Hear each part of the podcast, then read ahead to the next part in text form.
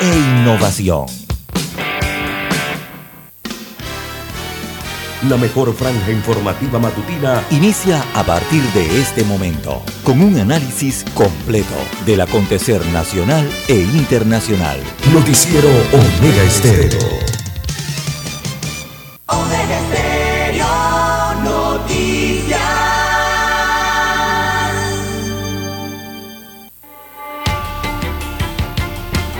Continuación, los titulares, con los hechos que son noticias hoy.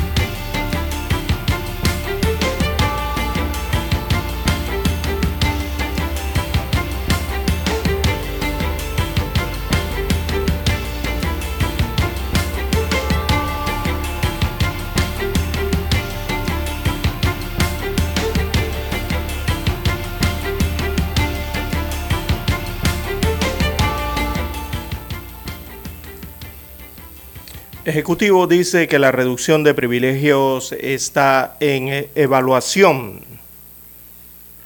Así que de invisibles eh, tildaron los representantes del Ejecutivo la mayoría de las propuestas relacionadas con transparencia y combate a la corrupción que se presentaron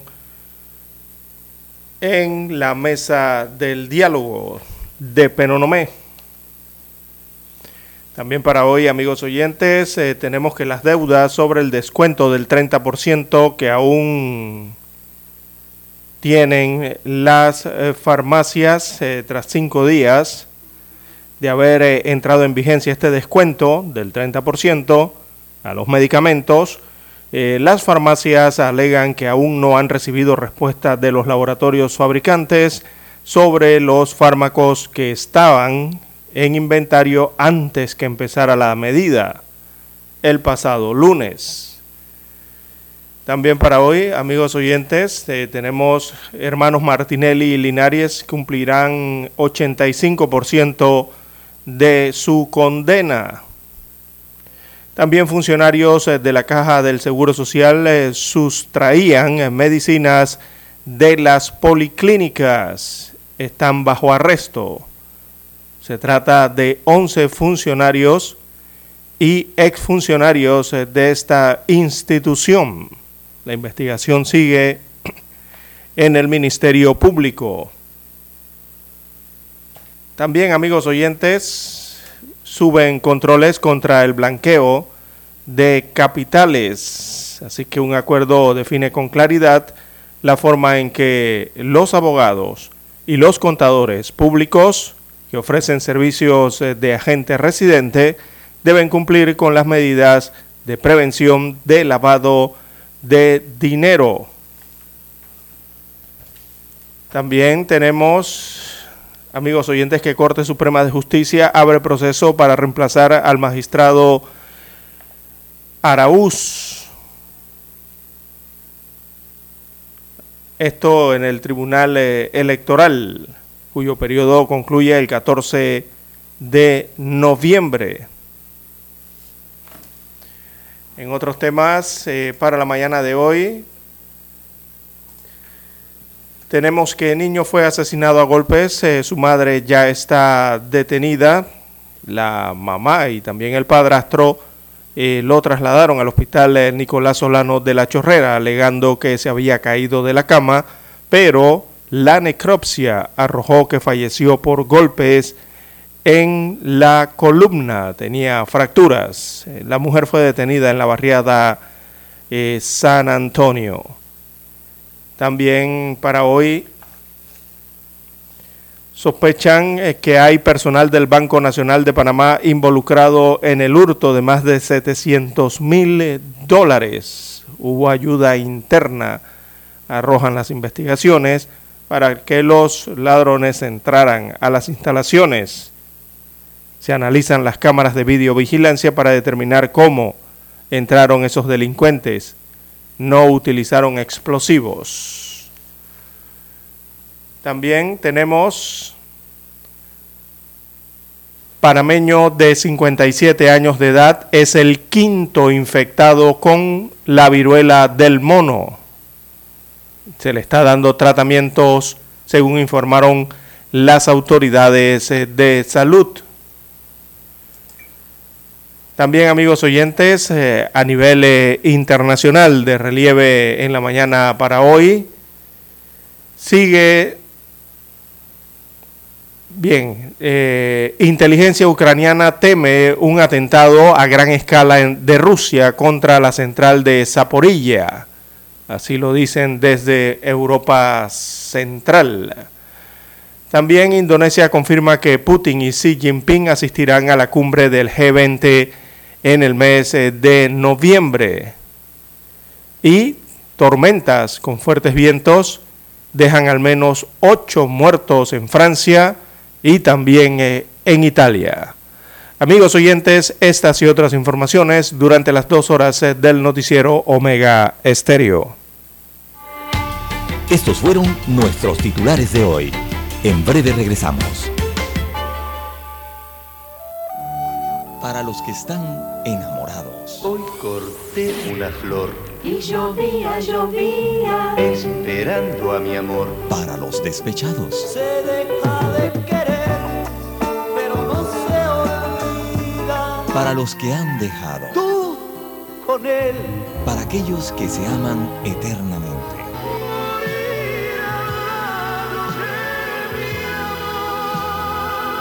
Para los que hacen propuestas indecentes.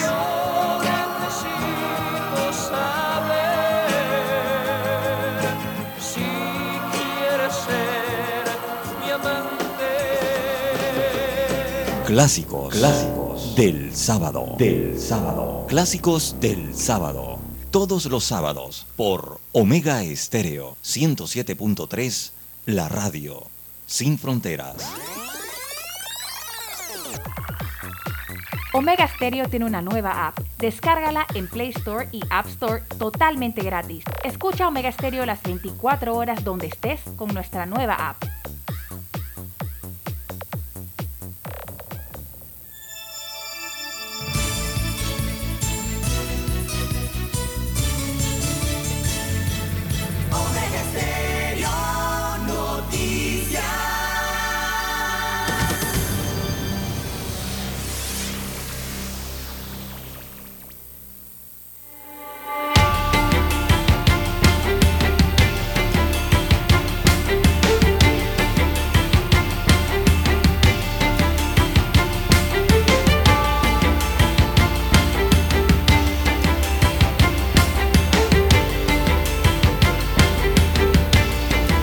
Bien, amigos y amigas, muy buenos días. Hoy es viernes 19 de agosto del año 2022. Dani Araúz nos acompaña en el tablero de controles en la mesa informativa. Les saludamos. César Lara. Y Juan de Dios Hernández Anul para presentarles las noticias, los comentarios y los análisis de lo que pasa en Panamá y el mundo en dos horas de información iniciando esta jornada como todos los días con mucha fe y mucha devoción. Ante todo agradeciendo a Dios por esa oportunidad que nos brinda de poder compartir una nueva mañana y así poder llegar a sus hogares, acompañarles en sus automóviles, en sus lugares de trabajo y donde quiera que usted se encuentre a esta hora de la madrugada. Gracias por acompañarnos. Gracias por estar con nosotros. Pedimos para todos salud divino tesoro, seguridad y protección, sabiduría y mucha fe. Fe en Dios. Mi línea de comunicación es el WhatsApp doble seis catorce catorce cinco. Ahí me pueden escribir al doble seis catorce catorce cuarenta y cinco para cualquier información que me quiera enviar, cualquier noticia, hechos importantes, ¿verdad?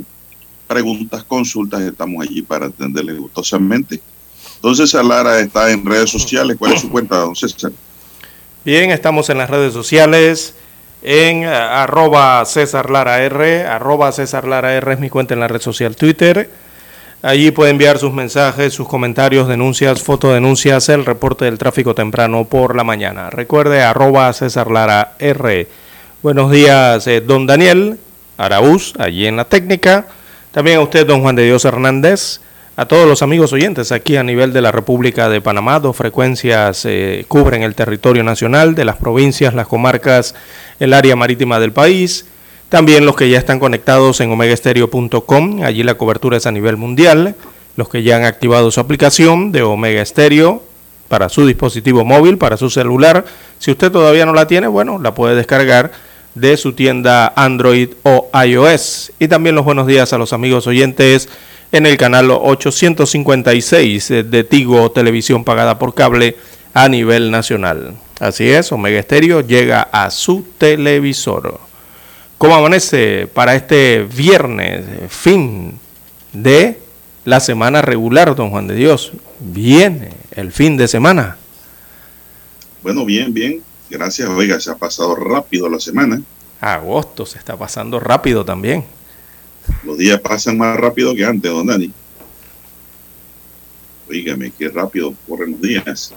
Ya estamos terminando agosto. Ah, ya, ya pasamos el 15. Mire por dónde vamos. Bueno, pero ustedes estén bien. Usted también, don Dani. Muy bien. Así es, Dani disfrutando una ciruela hasta ahora una ciruela taiwanesa. Bueno, bueno don César, vamos a entrar en materia informativa. Eh, los propietarios de las pequeñas farmacias siguen en un vilo, en un limbo, porque no han recibido una respuesta de los laboratorios fabricantes sobre si se reconocerá el 30% de descuento al inventario de medicamentos que había antes de la implementación del decreto ejecutivo número 17 del 10 de agosto de 2022. Orlando Pérez, presidente de la Unión de Propietarios de Farmacias, UNPROFA, explicó que cerca de 1.200 medicamentos que han sido regulados con un descuento de 30% han sido sacados de la venta al público hasta que se reciba una respuesta de los distribuidores y laboratorios fabricantes. Más de 1.200 productos están en cuarentena porque no sería rentable su venta, agregó el representante de los farmacéuticos o de los dueños de farmacia, mejor dicho. Agregó que se estima que hay un inventario de 10 mil dólares por cada una de las farmacias de la agrupación, que suman cerca de 450. El pasado 10 de agosto, el presidente Cortizo firmó el decreto 17, mediante el cual se obligó a la farmacia a disminuir el precio de los medicamentos en un 30% con el, propósito de atender reclamos de la población por el alto precio de los fármacos en el mercado. Adicional, se le pone un 20% extra a los jubilados. Una fuente ligada al sector de medicamentos explicó que en principio debe reconocerse el 30% al igual que se les vendió el medicamento, siempre y cuando el laboratorio fabricante lo reconozca al distribuidor. En principio, las pequeñas farmacias aglutinadas en Europa, que emplea cerca de 5.000 personas, habían decidido cerrar sus puertas en protesta. Actualmente un 60% han abierto nuevamente sus puertas. Los propietarios de las pequeñas farmacias panameñas habían exigido al, al gobierno la derogación del proyecto, o mejor dicho, del decreto, como una primera opción pues no se ha hecho.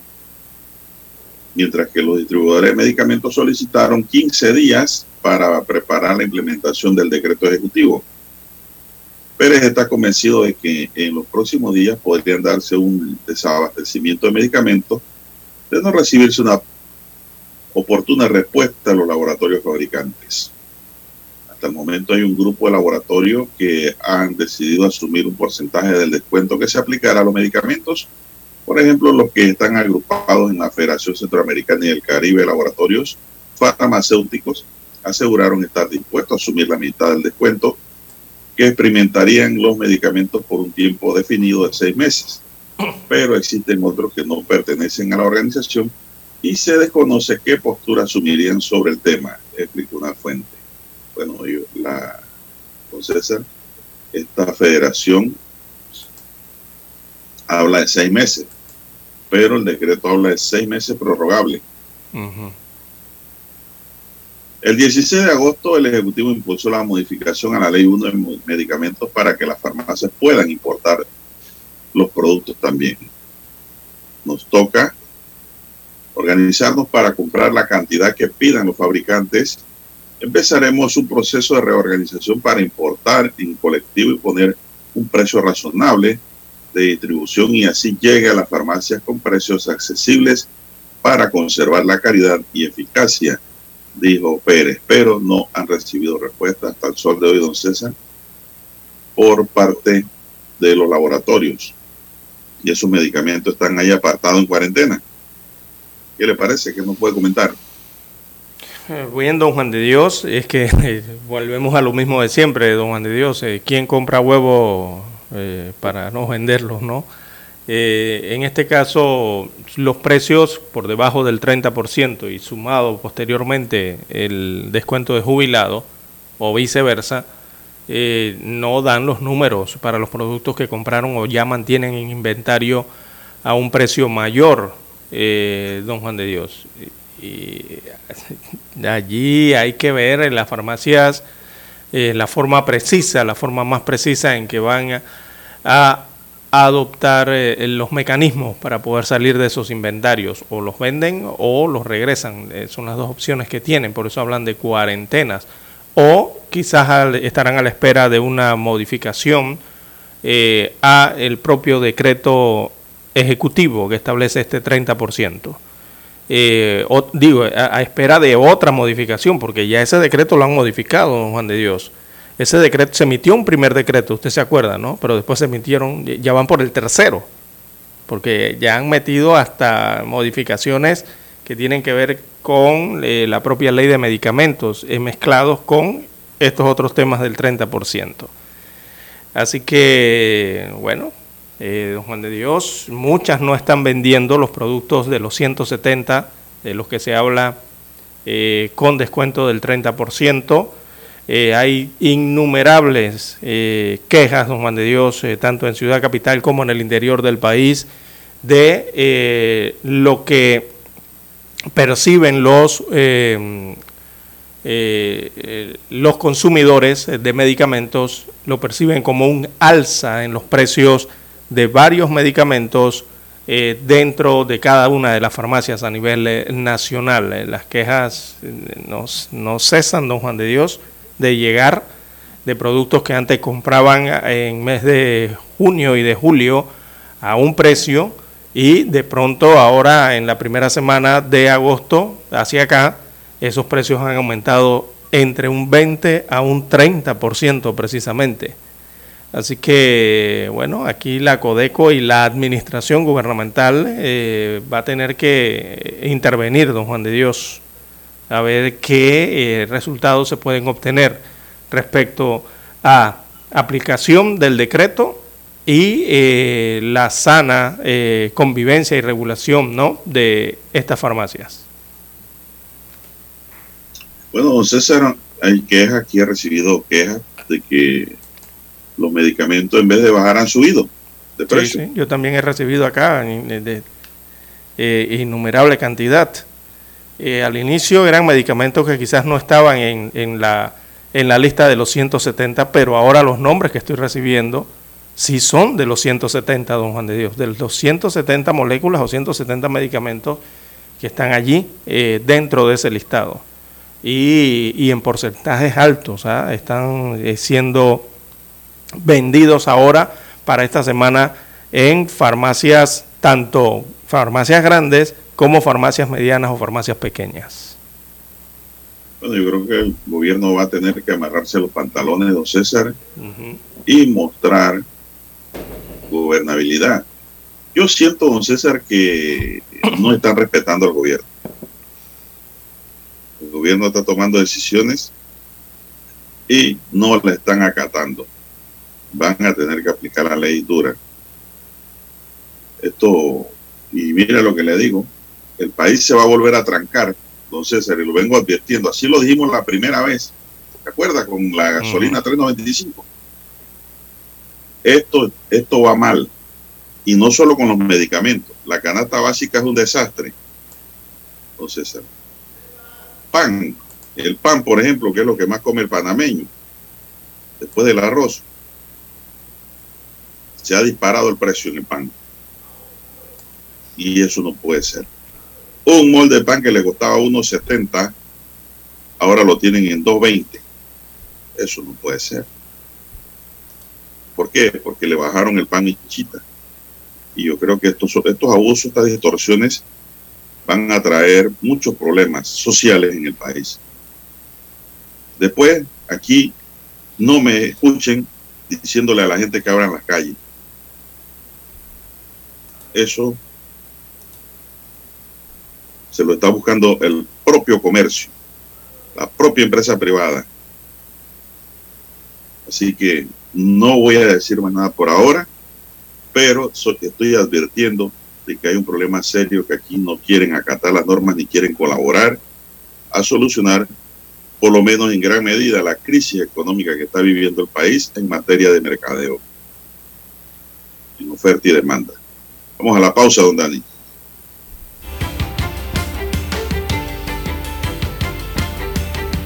La mejor franja informativa matutina está en los 107.3 FM de Omega Estéreo. 5.30 AM. Noticiero Omega Estéreo. Presenta los hechos nacionales e internacionales más relevantes del día. 7.30 AM. Infoanálisis. Con entrevistas y análisis con los personajes que son noticia. De 8 y 30 a 9 y 30 de la mañana. Sin rodeos. Con Álvaro Alvarado. De lunes a viernes. Por Omega Estéreo. Para anunciarse en Omega Estéreo marque el 269-2237. Con mucho gusto le brindaremos una atención profesional y personalizada. Su publicidad en Omega Estéreo. La escucharán de costa a costa y frontera a frontera.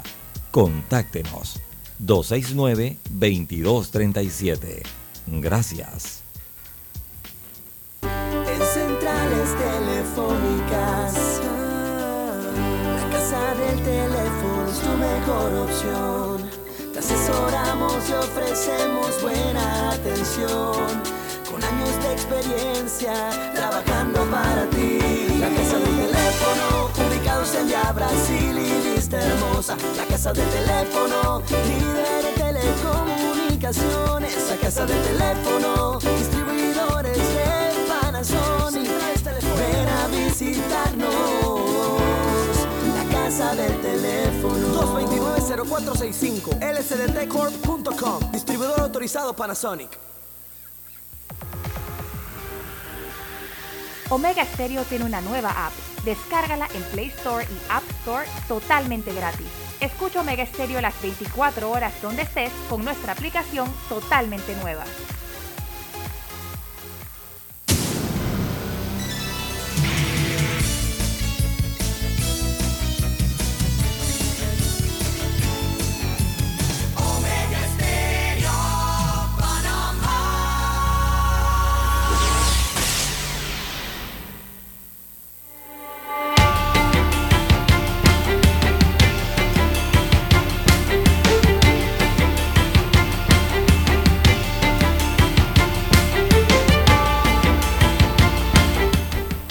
Bien, amigos oyentes, las 5.58 minutos de la mañana en todo el territorio nacional. En este tema, don Juan de Dios, evidentemente aquí eh, en el escenario vemos a los consumidores que quieren medicinas a bajos precios, es lo que se siente, lo que se percibe. Eh, los empresarios, por una parte, quieren libre comercio, dueños de farmacias pequeñas, medianas, grandes eh, pero en medio de todo esto, eh, ahora vemos entre el Ejecutivo y el Legislativo que parecen no estar coordinados para atender estos reclamos eh, que han hecho crisis en semanas anteriores en el país. el miércoles el Consejo de Gabinete autorizó, recordemos al Ministerio de Salud, al ministro del ramo para que presentara la modificación a la Ley 1 de Medicamentos, para que se modifique precisamente los numerales de algunos artículos en específico eh, y así las farmacias puedan eh, importar o traer al país eh, cualquier tipo de medicina. La propuesta del Ejecutivo es específica, muy específica, y se da luego que los dueños precisamente de las pequeñas farmacias presionaran porque el descuento del 30% sobre esa lista de 170 medicamentos a partir del el 15 de agosto los iba a obligar a cerrar eh, eh, sus locales. Ya vimos la, la, protesta que realizaron a inicios eh, de esta semana.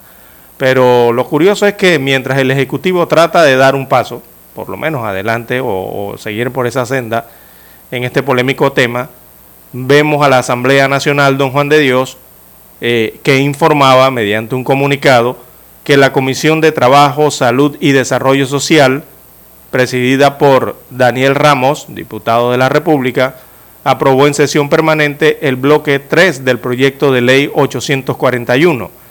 Esa ley eh, modifica la ley 1 de medicamentos y regula la adquisición de medicamentos y otros productos para la salud humana en el sector público y dicta otras disposiciones. ¿Qué es lo que pasa, don Juan de Dios? O sea, los diputados ese artículo, ese proyecto de ley 841, no es el proyecto de ley que se aprobó en Consejo de Gabinete, don Juan de Dios, ni que envió ni que autorizó el gabinete al ministro para que lo presentara ya. El ministro todavía no lo ha presentado. O sea, el Ejecutivo no ha presentado esa normativa. Entonces vemos que la Asamblea Nacional, sobre estos temas, los diputados tienen sus propias propuestas en medio de todas estas acciones que se están llevando a cabo, ¿no? Eh, allí, al parecer, va a haber un choque, eso es evidente la próxima semana, va a haber un choque de proyectos de ley allí eh, próximamente y bueno, hay que esperar a ver cómo van a resolver esa situación.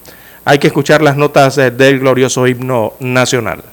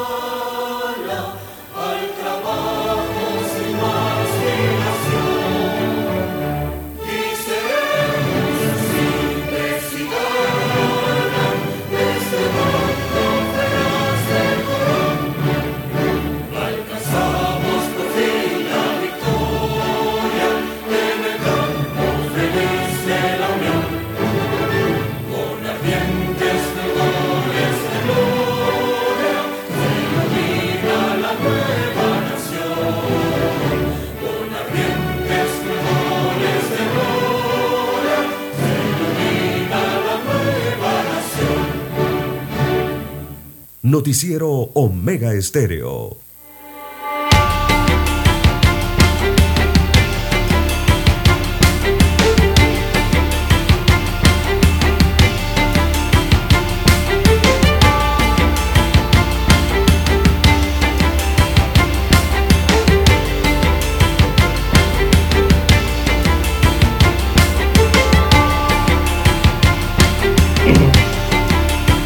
Bueno, seguimos, don Dani, don César.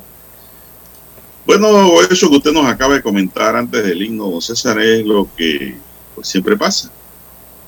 Ahora Sí. la Asamblea dice que tiene también materia que discutir. El Ejecutivo manda otra y como no hay consenso, tienen que ir a su comisión para consensuar, ¿verdad? Así es. Y ahí se pasa el tiempo. Uh, cómo no, don Juan de Dios. El procedimiento es que llegan todos esos proyectos a una a la comisión principal de salud en este caso. Y allí después deciden los diputados, bueno, es que tenemos de la misma materia pero en diversos proyectos de ley o textos o textos. Entonces, lo más sano siempre es, vamos a tratar de crear un texto único de todas las propuestas que tenemos.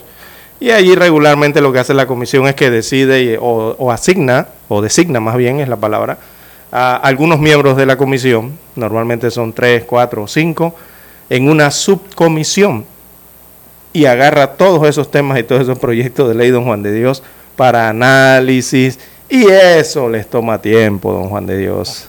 Eso es un plan regularmente toma más de un mes. Pero Lara, ¿usted qué piensa? ¿Eso sería un plan orquestado entre ejecutivo y legislativo o es que cada uno aquí anda sonando por su lado? Eh, no sé, don Juan a mí, a mí me da la impresión de que anuncian o comunican que están haciendo, pero realmente no están haciendo. ¿Verdad? Así es. Y al final están congraciándose con mucha gente que maneja mucho capital correcto. y que pues eh, indudablemente no eh, tienen como norte ganar, ganar y ganar y exprimir y acabar. Yo no sé esto cómo va a terminar, don César, Sí, pero yo siento Es que yo no puedo Yo creer que no exista una armónica único- colaboración. Lo único, don César, que se ha logrado en esta lucha panameña del pueblo son los 3.25 por galón que ya se va desvaneciendo porque el barril de petróleo está bajando. Va por 88 dólares ya, hacia abajo. Bueno. Y sigue bajando, Es lo único, semana tras semana. ese alivio de un par de semanas, porque lo que es canasta básica y medicamentos, para mí, don César, no han logrado los objetivos. No, no, no, para nada. El tema de la corrupción se está ahora tratando allá en Coclé. Ayer ya, ya, ya me, ya me aburrí del mismo cuento. Yo te acuso, yo me, yo me defiendo. Yo te acuso, yo me defiendo. Disenso, Así en la consenso, disenso, consenso, disenso. Bueno, no, No, llega- hay, no no llegaron hay a esa nada, etapa. Nada, nada en concreto. Ya me puse a ver novela de nuevo, don César. Esas novelas turcas que le gustan perdí. a usted. Ya perdí como el interés en ese debate, porque no veo nada sustancioso. Sí, la compe- Repiten lo que todo el mundo ha dicho. Y el gobierno repite lo que siempre ha dicho, defendiéndose. Pero no hay nada en concreto. No hay nada en concreto. Así es, don Por eso es que Dios. digo, No, esto, esto, esto, esto, eh, eh, están jugando con candela eh, Eh. ahí, entonces. sí, y si están, y si, y si Están haciendo eso por. Sí, y si están haciendo El esto, gobierno. sí, dentro de la mesa, por una parte, pero lo otro que se está notando ya entre el Ejecutivo y el Legislativo, con estos temas, con estas leyes, don Juan de Dios, yo no sé si es que es alguna, eh, al- alguna competencia política que tendrán entre ellos, tanto los miembros del Legislativo como los miembros del Ejecutivo pero eh, no es bueno a jugar a eso en estos momentos, don Juan de Dios. Eh, eh, hay, eh, debe existir una armónica competencia, ¿verdad? Así lo dice la Constitución Política de la República. No, colaboración. Eh, colaboración, perdón, competencia. o coordinación. Bueno, sí, coordinación o colaboración, en este caso. Eh, entre, arbo- entre ambos órganos del Estado. Pero aquí vemos que un tema tan importante y tan sensitivo, y que estoy seguro lleva el consenso de no, no solamente de los que están sentados en la mesa del gabinete, don Juan de Dios, sino de prácticamente todo el país, con un proyecto de ley tan importante como ese, eh, no es posible que, primero, bueno, no haya llegado a la Asamblea Nacional, desconocemos el, el texto único todavía, hasta los medios de comunicación lo desconocen porque, bueno, no se ha presentado, ¿no? Por parte del MINSA, siquiera a la Asamblea Nacional. Pero allá entonces estén hablando de discutir otros temas que son relacionados con el misma, la misma problemática, tratando de buscarle una solución eh, a través de la Asamblea Legislativa, pero el órgano ejecutivo también tratando de dar otra solución a través del Consejo de Gabinete. Entonces, esa competencia que hay allí, esa especie de disputa para cumplir quizás una promesa política, no debería estar dándose. Ellos deberían eh, colaborarse entre sí ambos órganos y máxime aún don Juan de Dios cuando se trata de la misma organización política, que es el Partido Revolucionario Democrático y el Molirena. Es que, don César, para mí la competencia privativa aquí es del Ejecutivo. El Ministerio de Salud y la Caja de Seguro Social tienen nexos directos con el Ejecutivo. Correcto. Y el MINSA. No con el Legislativo. Entonces, estoy viendo lo mismo que pasó con el combustible, que Zulay tiró un proyecto y el gobierno tenía otro. No sancionaron el de Zulay y el gobierno sacó su proyecto de acuerdos con los transportistas.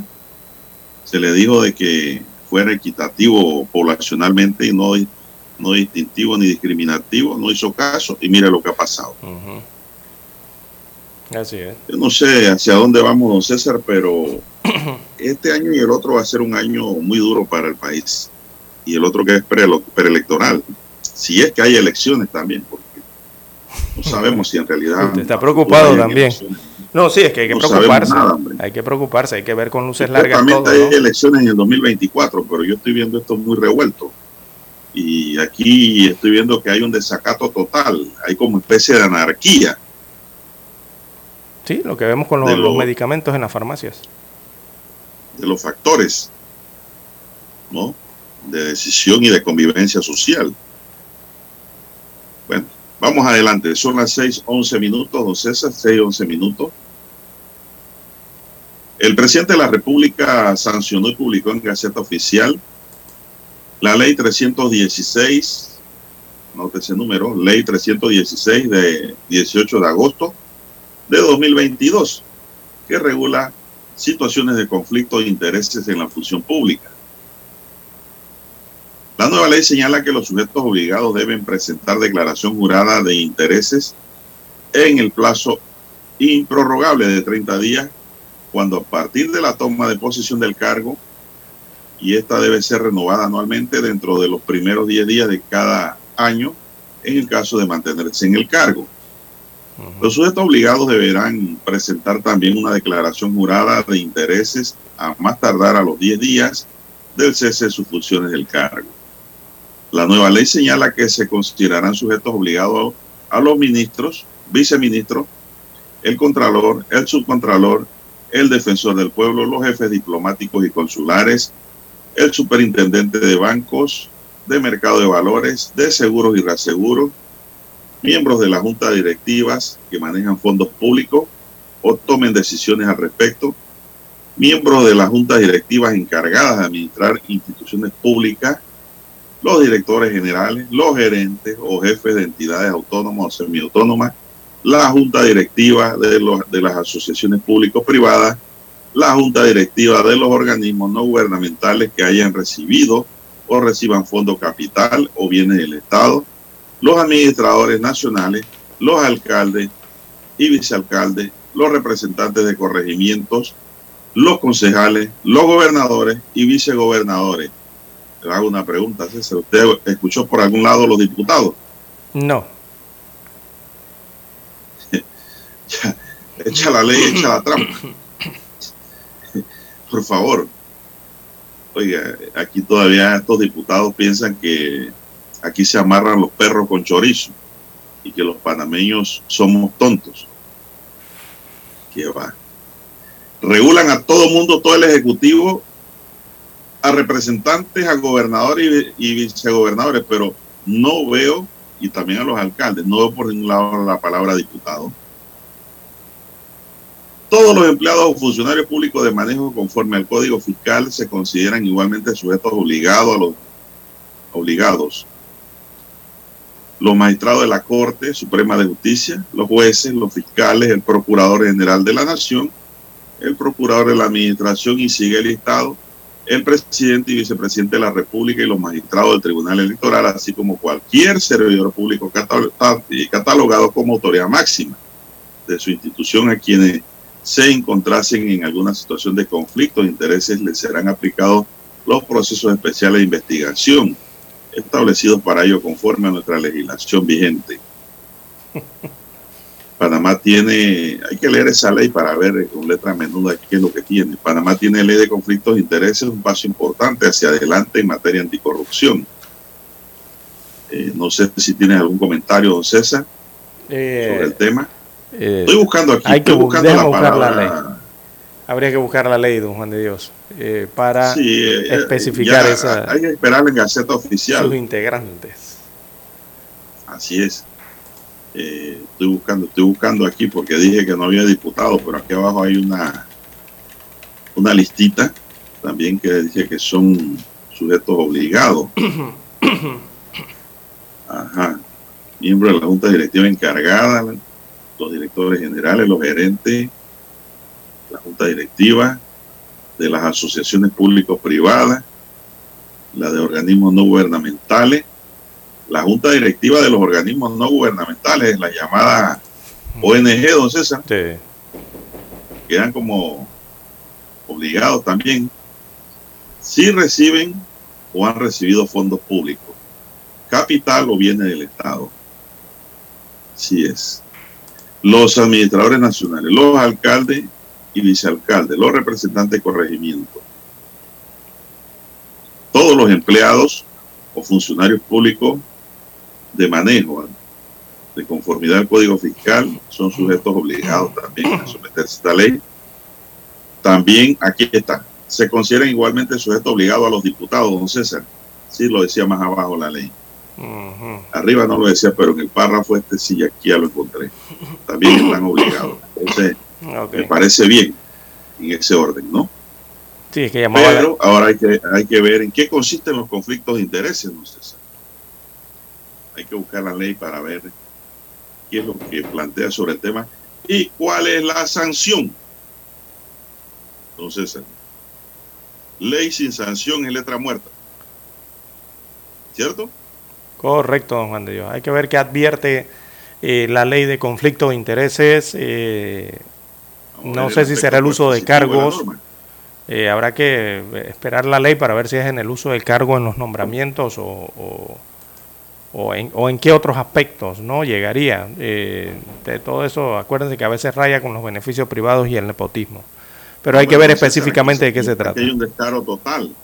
Aquí hay un descaro total. Antes aquí, Dani, antes, a los funcionarios de manejo y decisiones le daba vergüenza nombrar familiares en los puestos clave por precisamente el conflicto de interés. Hoy día, eso para ellos es normal. Familias enteras que se llevan del Estado más de 50 mil dólares, 100 mil dólares al- mes Por mes, exacto. y, y, y andan felices por ahí tranquilos y no tienen el más mínimo, el más mínimo de la, lo más mínimo de la dignidad en entender que eso no debe ser así. Porque es mentira que sus familiares nombrados en el Estado por posiciones cimeras y decisivas que ellos ocupan sean los mejores del mercado, don César. Y si fuese así, no debieran, no nombrarse precisamente para evitar, evitar la suspicacia, para evitar el malestar social y dignificar las posiciones públicas. Eso es así, pero no, aquí no. Ah, no, pero a la jugada aquí es yo te nombro aquí a, a mi hijo y tú me nombras a mi hija allá en, en En el otro órgano, en el otro órgano, en exacto. otro, or- o en otro órgano o en el exterior. Pero la cosa es que le chupamos la teta al Estado y lo sangramos. Y todavía hay gente tonta por ahí a la hora de votar que les da el voto. Yo no entiendo al panameño. O que le venden el voto. Vamos a la pausa, pues.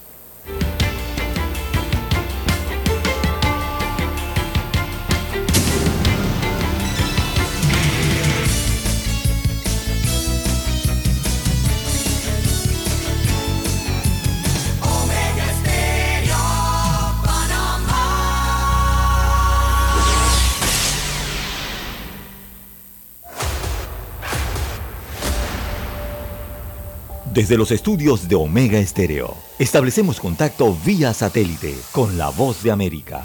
Desde Washington, presentamos el reportaje internacional.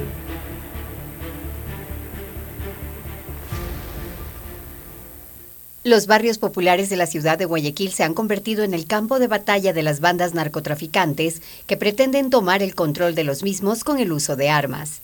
En lo que va del año, según datos publicados por la Presidencia de la República, se produjeron 145 atentados con artefactos explosivos. De estos, 72 se reportaron en Guayaquil y aún hay 28 explosiones donde se han utilizado artefactos que no han podido ser identificados.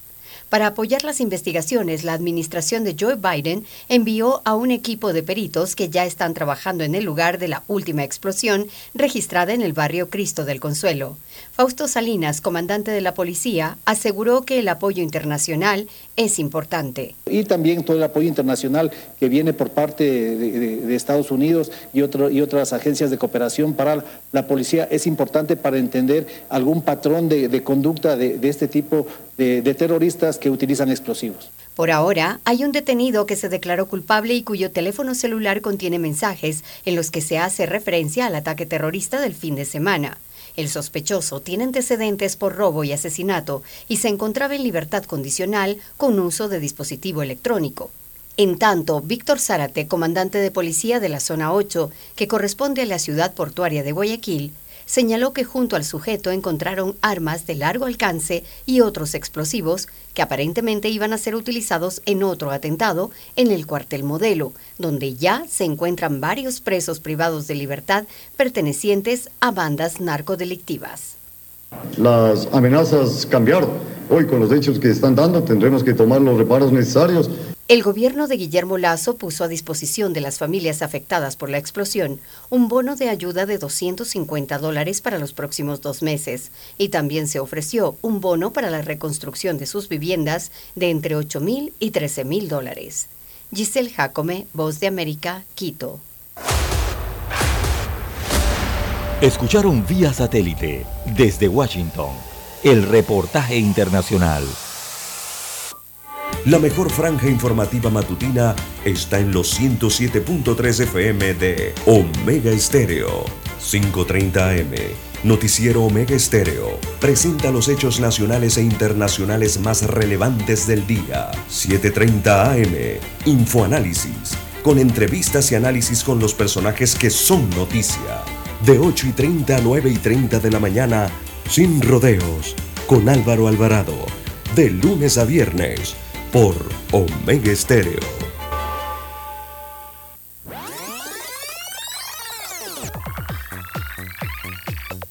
Omega Stereo tiene una nueva app. Descárgala en Play Store y App Store totalmente gratis. Escucha Omega Stereo las 24 horas donde estés con nuestra aplicación 100% renovada. Noticiero Omega Estéreo.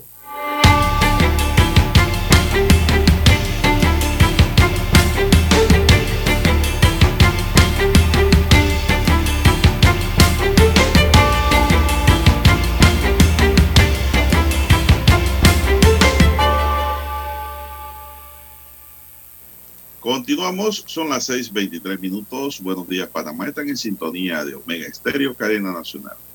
Pablo Villarreal, subdirector de la Dirección de Investigación Judicial, reveló que están tras la pista de sospechosos por el hurto de los 748 mil dólares que se llevaron del Banco Nacional el fin de semana. Entre ellos, según la policía, extranjeros y nacionales. Villarreal que hasta ahora se descarta, dice que hasta ahora se descarta que estos delincuentes hayan utilizado explosivos para su ingreso a la entidad bancaria, sino herramientas como flexibles y discos para el corte de metales. Agregó, agregó que no forzaron la puerta de entrada, don César, por lo que tienen fuertes indicios que hubo complicidad de personal interno de la entidad bancaria para facilitarle el ingreso al banco. Reveló que están analizando el sistema de biovigilancia interna del banco y del área para establecer el método de entrada, tipo de herramientas usadas con precisión y tiempo que usaron para cometer el delito. Por su parte, Javier Carrizo, gerente del banco, dijo que no pudieron llevarse todo el dinero de la bóveda y sospecha que hay complicidad interna también en este hurto. Mire, don César, Se llevaron el dinero y dejaron dinero. No podían con toda la carga. En tanto, la Fiscalía Anticorrupción, que lleva adelante las investigaciones, trabaja afanosamente. La sucursal permanece cerrada mientras duren estas investigaciones, don César. Bueno, lo intitulan los diarios que aquí hay gato encerrado, don César. Complicidad interna. ¿Cómo entraron los delincuentes sin romper una sola cerradura? ¿Qué Eh, le parece esa Suena, pregunta? suena a complicidad, don Juan de Dios. Eh, las sería- investigaciones van descubriendo digo- esos detalles, ¿no? Eh, Pero entonces, salieron por la puerta, don César. debe- sí, tiene que ser. Porque según romper hablan nada. de que las puertas no fueron forzadas, o sea que salieron por allí. O volvieron a entrar por allí, el resto, ¿no? De los delincuentes quizás.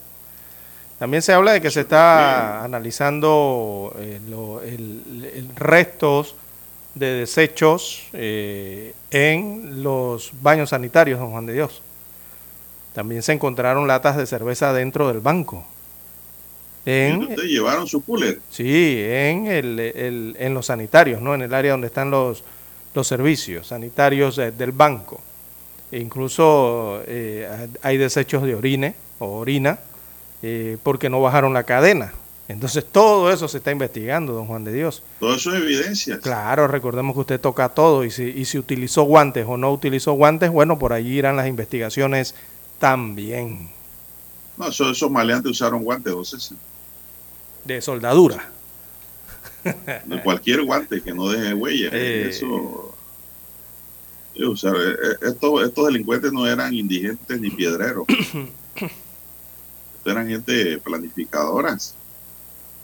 Personal profesional para el crimen.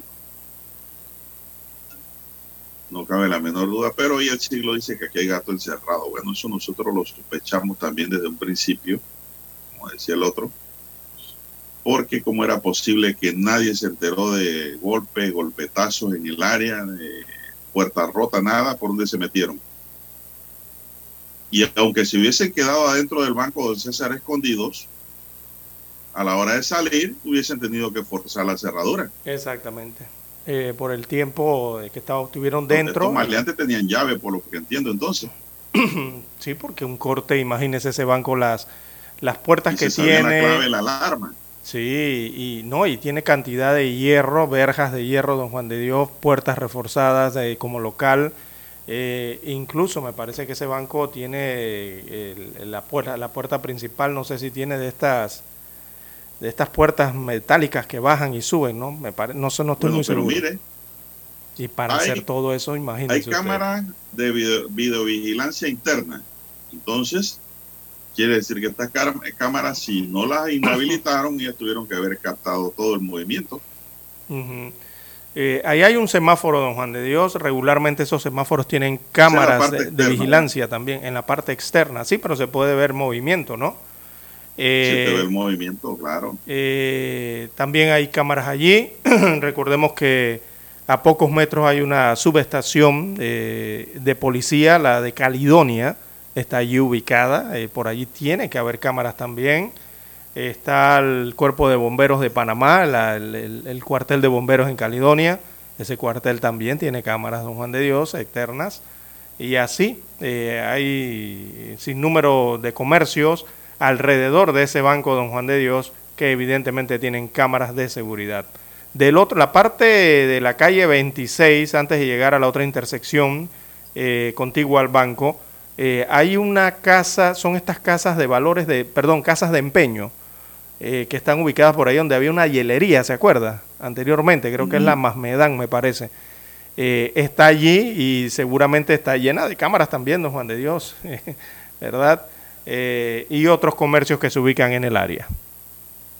Bueno, don César, pero si un, un sujeto se queda escondido dentro de la sucursal y es el que tiene la llave, pudo haber pasado estas cosas.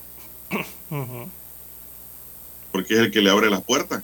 Exacto, usted ve el...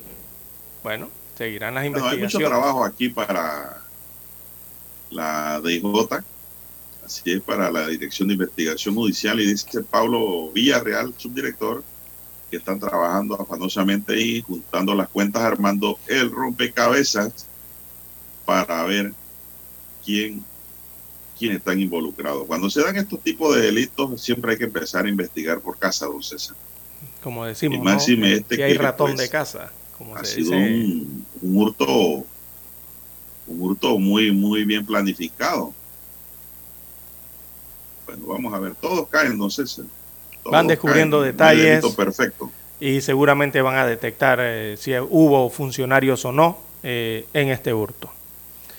Hay que hacer la pausa. Por ahí se empieza a asilar el muñeco. Por allí. Bien, son las 6:30 minutos, don Dani. Vamos a hacer la pausa para escuchar el periódico.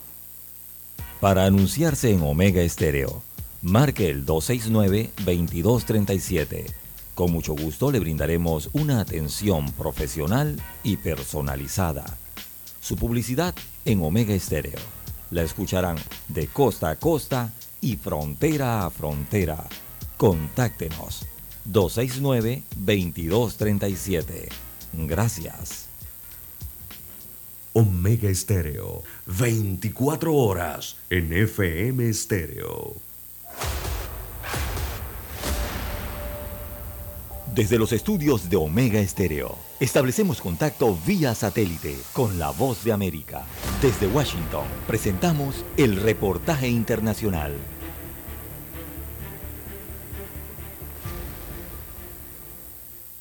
Estados Unidos y Taiwán anunciaron que en los próximos meses iniciarán negociaciones para la firma de un acuerdo comercial, una decisión que representa otra muestra de apoyo hacia la isla autónoma y que el gobierno de China reclama como parte de su territorio. El anuncio llegó con Rusia y China realizando maniobras militares conjuntas y días después de que el gigante asiático desplegara su potencial militar en los mares que rodean a Taiwán, una muestra que según los expertos forma parte de los esfuerzos por intimidar a la isla que poco a poco sigue forjando sus relaciones con Estados Unidos. Sin embargo, desde Pekín criticaron la voluntad de Taiwán de construir nuevas negociaciones comerciales y aseguraron que no tienen derecho a hacerlo. La iniciativa entre Estados Unidos y la autogobernada isla asiática tiene la voluntad de incentivar resultados económicamente significativos, además de abordar la coerción económica de China.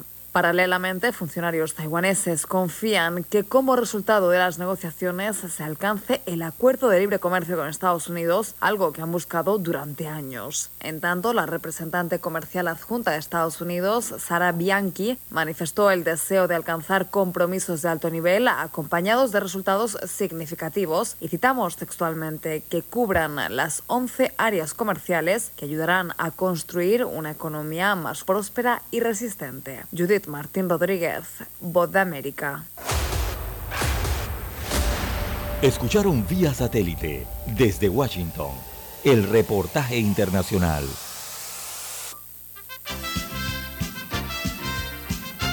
Infoanálisis de lunes a viernes, de 7 y 30 a 8 y 30 de la mañana por los 107.3 FM de Omega Estéreo.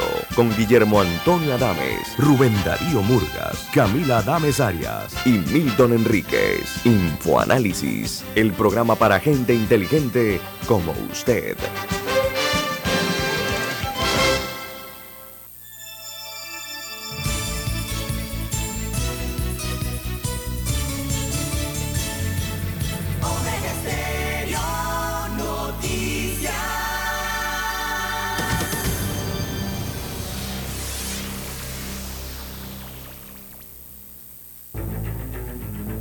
Las noticias impresas en tinta sobre papel.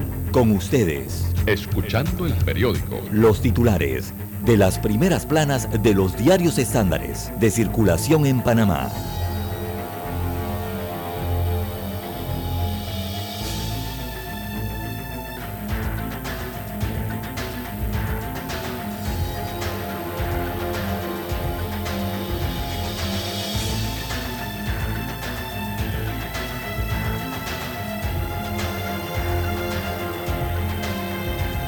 Bien, amigos oyentes, el diario La Prensa titula para hoy, el Ejecutivo dice que la reducción de privilegios está en evaluación.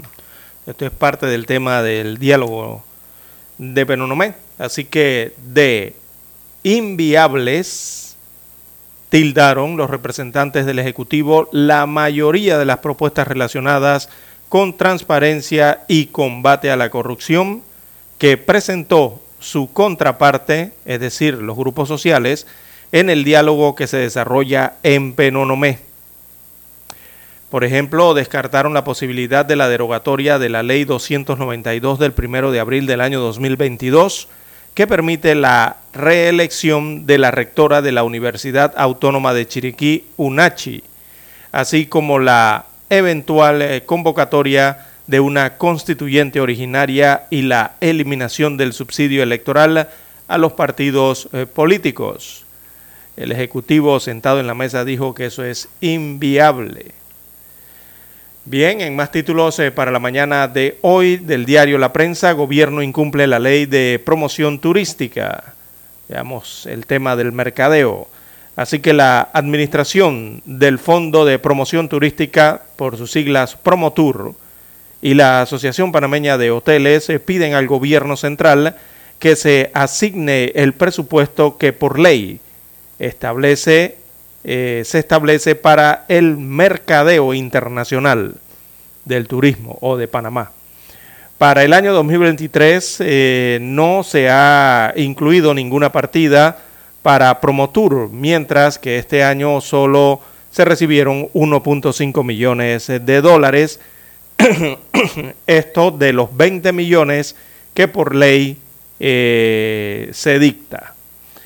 En más títulos eh, del diario La Prensa para hoy tenemos hermanos Martinelli y Linares cumplirán 85% de la condena. La información llega desde el estado de Nueva York en los Estados Unidos de América. Destaca que la Oficina de Prisiones de Estados Unidos de América ha determinado que Luis Enrique y Ricardo Alberto Martinelli Linares, condenados a 36 meses de cárcel cada uno por los delitos relacionados con lavado de dinero proveniente del pago de sobornos de Odebrecht, saldrán en libertad el 25 de enero del año 2023, lo que indica que gozarán de una reducción del 15% de su sentencia. También funcionarios eh, de la Caja del Seguro Social sustraían medicinas eh, de las policlínicas. Dice otro titular, que un grupo de 11 funcionarios y exfuncionarios de la Caja del Seguro Social están bajo arresto como parte de una investigación por la sustracción de medicamentos e insumos eh, de las policlínicas para su posterior venta, informó el Ministerio Público. También el diario La Prensa titula en la sección de panoramas, eh, la OPS tiene nueva representante en Panamá, se refieren a la, Oficina de las Américas de la Organización Panamericana de la Salud. También la sección Vivir Más, allí aparece Julio Sarchinson, un artista entre orillas en el Museo de Arte Contemporáneo, reportaje especial presenta hoy la sección Vivir Más. También inicia la recolección de firmas eh, de los independientes. Eso es analizado en el postcat sin nombre que muestra hoy en portada el diario La Prensa. También la prensa eh, tiene para el día de hoy el calendario, ¿verdad?, de algunas actividades de la Feria Internacional del Libro de Panamá 2022. Hoy cargada de actividades en el Salón Rosa María Britton y también el Salón Carlos Francisco Chac Marín, diversas presentaciones y actividades culturales. Bien, son los títulos del diario La Prensa para hoy. Pasamos ahora a la lectura de los principales titulares de portada de la Estrella de Panamá. Bueno, la Estrella de Panamá para hoy, la decana, nos dice farmacias en vilo por indiferencia de laboratorios. Orlando Pérez, representante de las pequeñas farmacias, asegura que los fabricantes de medicamentos no han confirmado si aplicarán el descuento del 30% al inventario previo a la implementación del decreto ejecutivo número 17. Panamá fortalece su sistema de prevención contra el blanqueo. La Superintendencia de Sujetos No Financieros emitió el acuerdo de Junta Directiva 02 de 2022 establece los lineamientos y exigencia dirigido a los profesionales que realizan las actividades sujetas a supervisión. La popularidad del surf, un deporte con auge en Panamá. La Expo Docente celebra el Día Nacional del Artista. 40 horas de docentes de la Facultad de Bellas Artes de la Universidad de Panamá serán presentadas en la exposición. El combate contra la corrupción no es solo en el sector público, sino también en el privado, dice la diputada suplente Walkiria Chandler, presidente de la Asamblea Nacional, se reúne con representantes de las pequeñas farmacias. Ministra de Desarrollo Social entrega documentos sobre nueva política pública de juventud. Corte Suprema de Justicia admite demanda de inconstitucionalidad contra norma que modificó ley de la UNACHI. Panamá promulga ley que regula situaciones de conflicto de intereses en la función pública. También tenemos que el momento de la lectura inició la 18 Feria Internacional del Libro 2022 en la Cámara Panameña del Libro que se extenderá hasta el fin de semana conferencia de ciencias, abre la Feria Internacional del Libro en Panamá. También para hoy tenemos que Panamá fortalece su sistema de prevención contra el blanqueo, y esto lo dice hoy la estrella como su tema del día. El panameño Ildefonso Lee aún se pregunta, pasado ya medio siglo, cómo pudo ocurrir aquel atentado. Empresarios panameños emprenden misión a Colombia más de 104 millones de dólares en transacciones hipotecarias en Expo Inmobiliaria COVID 2022. Prontour Panamá genera un impacto económico de más de 700 millones de dólares al sector de turismo. Ante el proyecto de ley busca declarar las razas bovinas Guaymí y Guabalá como patrimonio nacional. En los deportes, la popularidad del surf, un deporte con auge en Panamá. A raíz de la celebración del Panamericano de Surf 2022 en Panamá, el presidente de la Asociación Panameña de Surf, Roger Castillero, dio sus impresiones del torneo a la estrella de Panamá. Informa sobre adelantos al nuevo reglamento de carreras de caballo. Muy atento, César, que a usted le gusta la hípica. La propuesta se encuentra en su etapa de consolidación prestando únicamente el aspecto relacionado con la utilización de medicamentos para el tratamiento de los ejemplares. Partidos interconferencias marcan la sexta jornada en el fútbol panameño. El Mundial de Qatar ya ha vendido 2,45 millones de entradas, César. Eso va a ser eh, llenos a reventar. En lo internacional, girasoles de verano y ocaso invernal en la Gran Guerra Simple y sencillamente, si Rusia decidiera utilizar todo su poderío militar, Ucrania dejaría de existir. Servicios básicos en Venezuela, un problema más allá de la crisis momentánea. Pekín reclama a Hollywood más respeto a la cultura y costumbre china. China está considerando el principal mercado cinematográfico del mundo y para la industria de Hollywood se ha convertido en una importante fuente de ingresos. Y la construcción de nuevos hoteles en Cuba en época de crisis. El aumento del número de habitaciones contrasta con los altibajos que ha sufrido la cifra de turistas por las vicisitudes políticas y la pandemia principalmente. Bien, señoras y señores, estos son los titulares que hoy nos brinda la estrella de Panamá y concluimos así con la lectura de titulares. Vamos a la pausa, don Dani. Hasta aquí, Escuchando el periódico. las noticias de primera plana, impresas en tinta sobre papel. 7:30 AM. Infoanálisis, con entrevistas y análisis con los personajes que son noticia. La mejor franja informativa matutina está en los 107.3 FM de Omega Estéreo, cadena nacional. Para anunciarse en Omega Estéreo, marque el 269-2237. Con mucho gusto le brindaremos una atención profesional y personalizada. Su publicidad en Omega Estéreo. La escucharán de costa a costa y frontera a frontera. Contáctenos 269-2237. Gracias.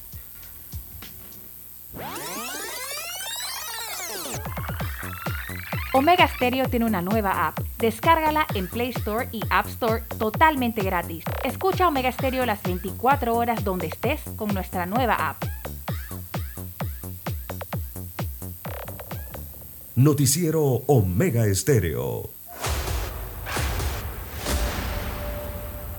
Desde los estudios de Omega Estéreo, establecemos contacto vía satélite con la voz de América. Desde Washington, presentamos el reportaje internacional.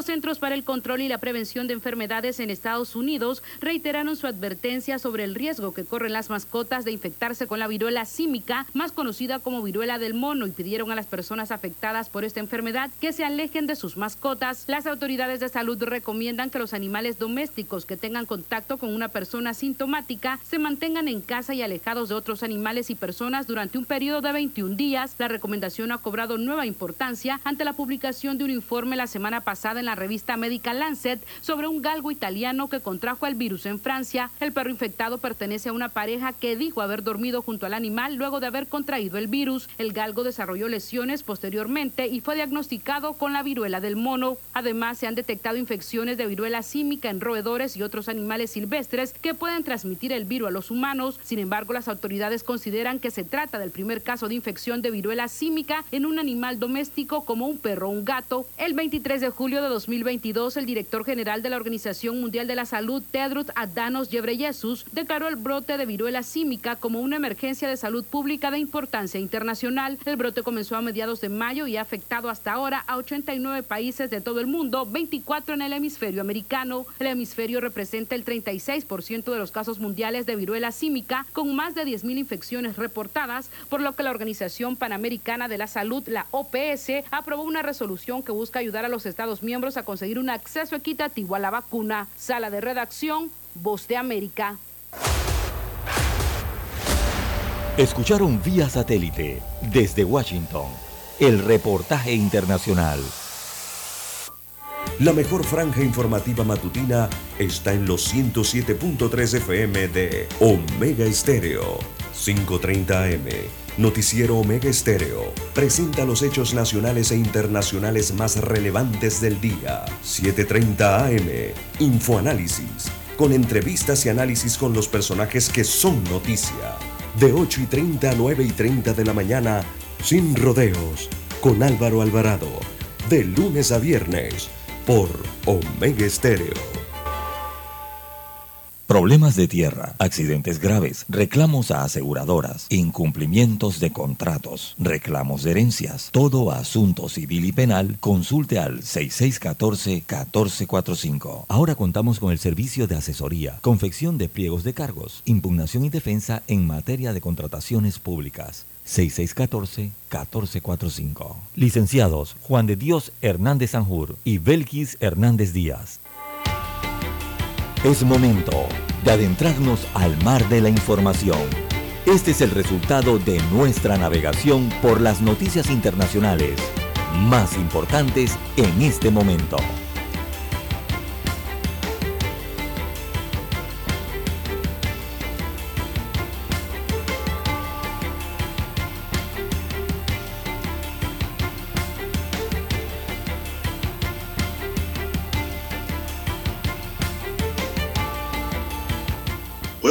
Ya a la esfera internacional, don César, tenemos que Hadi Matar, el hombre acusado de apuñalar al escritor Salman Rushdie, se declaró este jueves no culpable de los cargos de intento de asesinato y de agresión presentados por un gran jurado del condado de Cautauqua, al noroeste del estado de Nueva York, y continuará en prisión provisional según medios locales. Rushdie se disponía el pasado viernes a intervenir en una conferencia cuando fue atacado por Matar, mire ese apellido, don César, o Matar, no sé cómo se pronuncia, pero se escribe Matar. El joven de 24 años fue arrestado inmediatamente y compareció ante un juez para escuchar los cargos que este mismo día se le hacía, o sea, la audiencia de imputación, una figura habitual en este tipo de casos penales. Tras declararse no culpable, el tribunal decretó que Matar continuó en prisión provisional y sin posibilidad de fianza, siguiendo la solicitud de la Fiscalía. Durante el fin de semana, el acusado ya se había declarado no culpable de los cargos de intento de asesinato y agresión con arma que había presentado inicialmente los fiscales. El miércoles, en una breve entrevista concedida desde prisión al diario New York Post, Matar dijo que sentía aversión hacia Rusia por haber atacado el Islam, aunque reconoció que apenas había leído un par de páginas de los versos satánicos. El libro por él que el autor se ganó la enemistad de muchos musulmanes.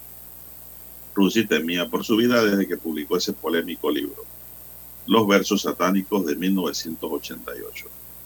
En la entrevista, Matar aseguró que no estaba en contacto con Irán y por consejo de su abogado evitó decir si se inspiró en la fatua emitida por el ayatolá Rohollah Khomeini.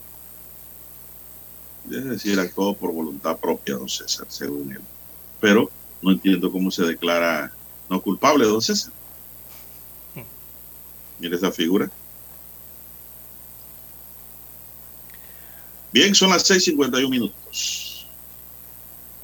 Bien, don Juan de Dios, en más informaciones a nivel internacional, bueno, continúa el rescate del derrumbe en México, en la mina. Eh, en esta mina al norte de México que mantiene atrapado a 10 mineros desde hace ya dos semanas. Eso ocurrió el pasado 3 de agosto en el estado de Coahuila. Eh, la mina El Pinabete colapsó tras la perforación de una pared. El eh, desmoronamiento generó una inundación que dejó encerrado a una decena de trabajadores bajo tierra y bajo agua eh, en los pozos que sirven de acceso a la mina subterránea, ¿no? Son los pozos que interconectan eh, la mina. Hay tres pozos de, por debajo, ¿no? Eh, existe interconexión, caminos, ¿no? Subterráneos entre varios pozos y desde el primer día eso estaba inundado entre, un entre 30 a 40 metros de agua ahí en la profundidad. sigue el proceso de rescate, se, conoce, se desconoce la ubicación exacta de los obreros accidentados dentro de la mina. Eh, y bueno, México ha dicho que tendrá, eh, hará todo lo que se tenga que hacer para rescatar a los mineros bajo tierra, incluida eh, la ayuda técnica de empresas extranjeras, o sea, la ayuda internacional. se ha hablado ya de posible ayuda de Estados Unidos de América con empresas que se dedican a esto de la minería y también la ayuda de Alemania. Eh, para dar con estos 10 eh, eh, mineros atrapados. Así que ya van dos semanas de esto, don Juan de Dios. el único detalle que no se ha informado, o por lo menos yo sí preguntaría, es si hay refugios, si estas minas tienen refugios subterráneos, don Juan de Dios. Eso es lo que no hasta el momento no he escuchado de si hay algún refugio, ya sea de tipo móvil o subterráneo, eh, para mantener eh, seguros a trabajadores durante eh, o cuando se presente alguna emergencia, ¿no? allá subterránea. Pero no he escuchado de que tenga refugio esta mina, por lo menos hasta ahora. Bien, continúa ese proceso de rescate. Bueno, vamos a esperar, ¿no? La esperanza es lo último que se pierde. Así es. El presidente de Perú, Pedro Castillo, anunció ayer que el Ejecutivo puso en marcha un programa en Perú para expulsar a extranjeros que se han portado mal, un plan que ya informó desde la semana pasada, pero del que no había facilitado más detalles. El presidente comunicó el pasado 10 de agosto que presentaría ante el Congreso un proyecto de ley que plantea aumentar las causas para expulsar del país a los extranjeros que incurren en conductas al margen de la ley, una medida que según el gobierno forma parte de los esfuerzos para combatir la inseguridad ciudadana, entre las cuales agregaron para la expulsión de extranjeros figura el incumplimiento de las normas sanitarias vigentes en Perú, como la vacunación obligatoria contra la COVID-19, así como la omisión de un documento de identidad personal. César. Así que pues Perú pone la cosa seria contra la, uno, contra los indocumentados más que todo, porque por ahí va caminando la liebre, y también contra los antivacunas. Bien, las 5.55 minutos de la mañana, los 3.5 están en el reloj digital de Omega Estéreo. Bueno, en Europa, don Juan de Dios, eh, se registraron tormentas fuertes de verdad el día de ayer eh, y vientos fuertes que dejaron al menos ocho muertos tanto en Francia como en Italia. Eh, violentas tormentas eléctricas también se registraron en ambos países, eh, vientos huracanados, según reportan las autoridades que al menos dejaron esa cantidad de víctimas, ocho muertes entre registradas en Italia y también en Francia. Muestran las gráficas, los videos que este mal tiempo arrancó árboles desde sus raíces en la Toscana y grandes árboles, don Juan de Dios, y también en la isla francesa de Córcega. Eh, también se desprendieron fragmentos de ladrillos del famoso campanario de San Marcos en Venecia. Más de 100 barcos en el Mediterráneo pidieron ayuda de emergencia debido a estos vientos huracanados y estas tormentas eléctricas eh, que azotaron esa región eh, del mundo. Imagínense ustedes, don Juan de Dios, que esas tormentas tuvieron ráfagas de viento de 220 kilómetros por hora. Eso era un huracán, don Juan de Dios, ¿ah? prácticamente, aunque no está clasificado como tal, pero la velocidad del viento es de huracán, don Juan de Dios, en algunas zonas allá de Francia, sobre todo de Italia. Muchas cámaras eh, de vigilancia, sobre todo en los aeropuertos internacionales, mostraron el momento en que este vendaval, estos fuertes vientos, incluso levantaban, don Juan de Dios, estos carritos que transportan las maletas en, la, en, en las plataformas de los aeropuertos. Parecen unos trencitos que llevan las maletas. Bueno, todo eso se lo llevó el viento, don Juan de Dios. Imagínese la potencia que tenían esas eh, ráfagas. También 45 mil viviendas estaban sin electricidad en Córcega, donde seis personas eh, murieron en Italia. Así que decenas también resultaron heridas, eh, fueron llevadas a hospitales. Todo esto en las regiones de la Toscana y la región también de Véneto, en Italia. Bueno, parte de lo que ocurrió. se llevó. Exacto, parte de lo que ocurrió con ese viento fuerte, esas tormentas eléctricas eh, en Francia e Italia. Muchos videos recorrían ayer la red social anoche sobre esta tormenta que azotó eh, incluso las playas más concurridas. Recordemos que están en vacaciones en, Europa y estaban muy concurridas las playas eh, en, en el Mediterráneo entre Francia e Italia. Así que por eso llamó tanto la atención, ¿no? Y a la precaución esta situación de estos eh, especies de torbellinos que se presentaron y que dejaron a los visitantes eh, muy sorprendidos, don Juan de Dios, y asustados también. Bueno, don César, usted sabe, y Dani, que ah, hay una película por ahí en archivo que se llama Lo que el viento se llevó, ¿verdad, Dani? Sí. Tremenda película. Yo creo que Dani no había nacido cuando dieron esa película, Dani. Estaría bebecito. ¿Verdad? ¿Usted la llegó a ver, don César? Eh, lo que el viento se llevó, sí. Fragmentos, sí. Ah, bueno, pero esa película es como de los años... Uf, ¿Qué le puedo decir? Años 70, ¿verdad? Sí. Finales de los 70. Por ahí. Bueno, Dani, que- si no nos puede confirmar. Bueno, esa película la vi yo en el Teatro Bellavista, don César. en ese tiempo. En ah, Bellavista era de lujo en ese tiempo. ¿Cómo no? Y fui con un boleto que me gané, don César. Como ganador del primer lugar empatado con otra compañera como alumno de catequesis Ay, ay, de ay.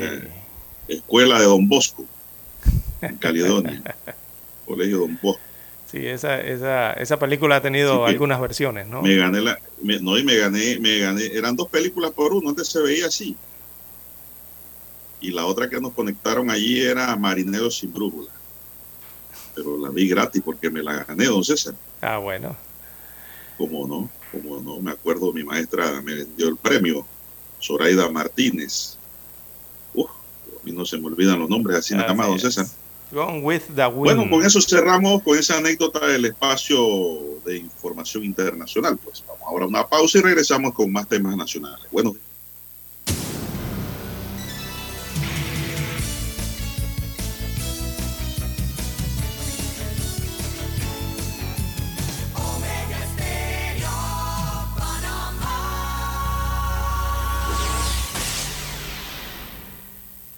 El satélite indica que es momento de nuestra conexión. Desde Washington vía satélite y para Omega Estéreo de Panamá, buenos días América. Buenos días, América. Vía satélite. Desde Washington.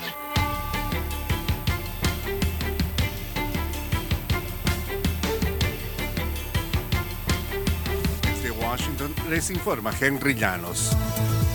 Todavía en la incertidumbre se encuentra el caso de la incursión autorizada del FBI en la residencia de Donald Trump. Nos informa Senia Mendoza. La posición del Departamento de Justicia en la audiencia de hoy es que toda la documentación juramentada debe permanecer sellada. Ellos van a tener ahora una semana para tratar de negociar eso y tal vez, con base en los comentarios del juez realizados en la audiencia de hoy, van a atemperar sus requerimientos por apartes. Sin decisión definitiva, culminó la audiencia que iba a determinar si se ordenaba o no la publicación de la declaración jurada que originó la incursión autorizada del FBI a la residencia del expresidente Donald Trump en Florida. Celia Mendoza, Voz de América. Millones de personas en Estados Unidos no tendrán que pagar más por la atención médica el próximo año porque el presidente Joe Biden firmó una ley que extiende los subsidios para aquellos que compran planes de salud a través de páginas web federales y estatales. Un amplio proyecto de ley sobre clima, impuestos y salud reserva 70 mil millones de dólares durante los próximos tres años para mantener bajos los costos de las primas médicas para aproximadamente 13 millones de personas. Autoridades mexicanas informaron que no hay elementos para suponer que sigan vivos los 43 estudiantes de Ayotzinapa desaparecidos en 2014. Nos informa Sara Pablo. A casi un mes de que se cumplan ocho años de la desaparición de los 43 estudiantes de la Escuela Normal de Ayotzinapa, el gobierno federal asestó un duro golpe a las esperanzas de sus padres de encontrarlos con vida. Y es que al asumir la presidencia, Andrés Manuel López Obrador se comprometió a encontrar la verdad. Han pasado tres años y ocho meses y la Comisión para la Verdad y el Acceso a la Justicia hizo público su informe en el que indica que no hay indicios de que los jóvenes estén vivos. Sara Pablo, Voz de América, Ciudad de México. El presidente de Turquía y el secretario general de la Organización de Naciones Unidas se reunieron con el presidente ucraniano Volodymyr Zelensky con el propósito de amainar una guerra que comenzó hace casi seis meses, pero el encuentro produjo un progreso mínimo. El mandatario turco Recep Tayyip Erdogan dijo que daría seguimiento con su homólogo ruso Vladimir Putin, tomando en cuenta que la mayoría de los asuntos tratados requerirían el consentimiento del Kremlin. Desde Washington vía satélite y para Omega Estéreo de Panamá hemos presentado Buenos Días América. Buenos días, América. Vía satélite. Desde Washington. La mejor franja informativa matutina está en los 107.3 FM de Omega Estéreo. 5.30 AM. Noticiero Omega Estéreo. Presenta los hechos nacionales e internacionales más relevantes del día. 7.30 AM. Infoanálisis. con entrevistas y análisis con los personajes que son noticia. De 8 y 30 a 9 y 30 de la mañana, sin rodeos, con Álvaro Alvarado. De lunes a viernes, por Omega Estéreo. Desde hace 60 años, Industrias Correagua trabaja para este país porque cree en Panamá y su crecimiento. Haciendo los techos que te protegen de la lluvia, haciendo que el edificio donde trabajas sea más fuerte y duradero y que la escuela donde estudian tus hijos sea tan sólida como su futuro. Dentro de miles de edificios, casas y estructuras de este país, corre algo tan fuerte como el orgullo panameño. Industrias Correagua, 60 años siendo el acero que hace fuerte a Panamá.